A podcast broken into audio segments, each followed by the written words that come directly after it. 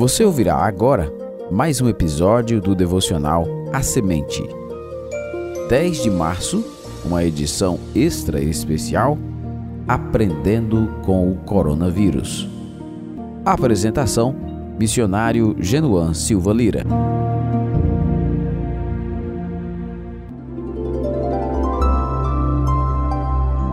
O mundo está em pânico.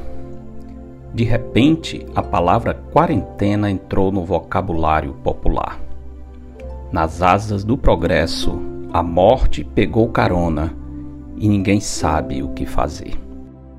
Um microorganismo insignificante, tão desprovido de substância que é difícil até de ser definido, tirou o mundo dos eixos. Essa incrível situação pode ser analisada por diferentes perspectivas. Contudo, nenhuma análise estará completa se não incluir uma avaliação à luz das Escrituras. É incrível que estejamos nas mãos de um vírus que, aliás, nem mãos possui. As autoridades mundiais estão perdidas, literalmente. Isso é surpreendente, afinal, não estamos falando de uma epidemia avassaladora que se propaga na Idade das Trevas. Estamos no século XXI e a humanidade nunca antes experimentou os avanços que hoje testemunhamos. Com sua capacidade e genialidade, o homem tem deixado suas marcas nas alturas e nas profundezas já foi capaz de colocar os pés na lua e sondar as profundezas dos mares. Para onde quer que os nossos olhos se dirijam, vemos os feitos impressionantes que revelam a grandeza do progresso humano. Quem não se impressiona com a aviação, com as descobertas da medicina, com o avanço da tecnologia da comunicação que desafia as fronteiras geográficas, políticas e raciais. Há pouco tempo, quem poderia imaginar ser possível acompanhar em tempo real fatos acontecendo do outro lado do mundo? Gravamos uma mensagem, clicamos em enviar e pronto. Instantaneamente, nossa voz pode alcançar pessoas desconhecidas e ser replicada em escala global, até atingir os confins da Terra. Enquanto se debatem em explicações e complicações, os homens se desesperam porque não elevam os olhos para as alturas e perguntam: o que tudo isso significa? Onde está o dedo de Deus nessa estranha epidemia? Observando o coronavírus à luz das Escrituras, facilmente podemos concluir que o Deus do céu está mais uma vez abatendo a soberba dos homens. E pensando nisso, recordo o relato do Êxodo, especialmente o momento em que Moisés pela primeira vez se apresentou diante do poderoso e arrogante Faraó.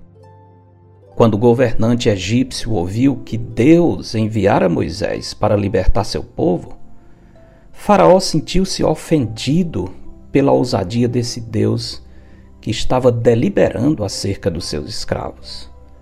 A resposta do rei do Egito foi: Quem é o Senhor para que lhe ouça eu a voz e deixe ir a Israel? Não conheço o Senhor, nem tampouco deixarei ir a Israel.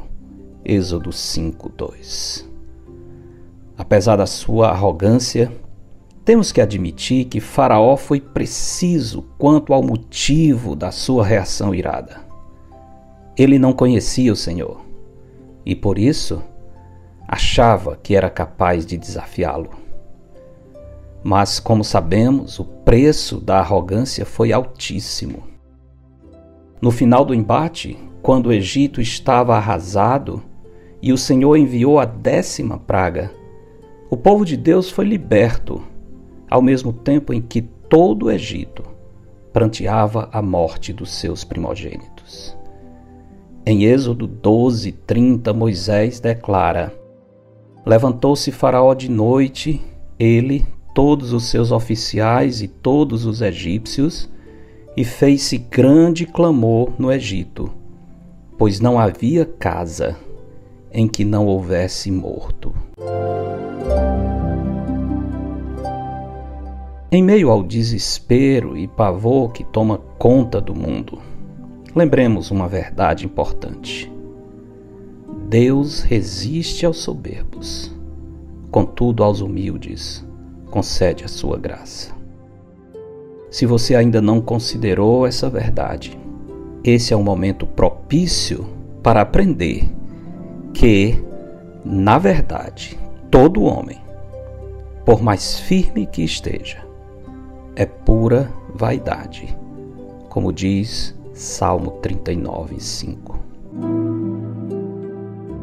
Deus está chamando nossa atenção por meio do coronavírus. Você o está ouvindo? Porque dele, por meio dele, e para ele são todas as coisas. A ele, pois, a glória eternamente. Amém. Eu sou o pastor Genuan Lira, missionário da Igreja Bíblica Batista do Planalto, em Fortaleza, servindo com a missão Maranata. E este foi mais um episódio de A Semente. Para entrar em contato, escreva para semente.ibbp.org. Para aqueles que estão no projeto de conhecer a Cristo pela leitura dos Evangelhos, lembremos. Hoje, dia 10 de março, estamos lendo Lucas capítulo 12. Tenha um bom dia na presença do Senhor. Edição Rádio Web CBR Esperança.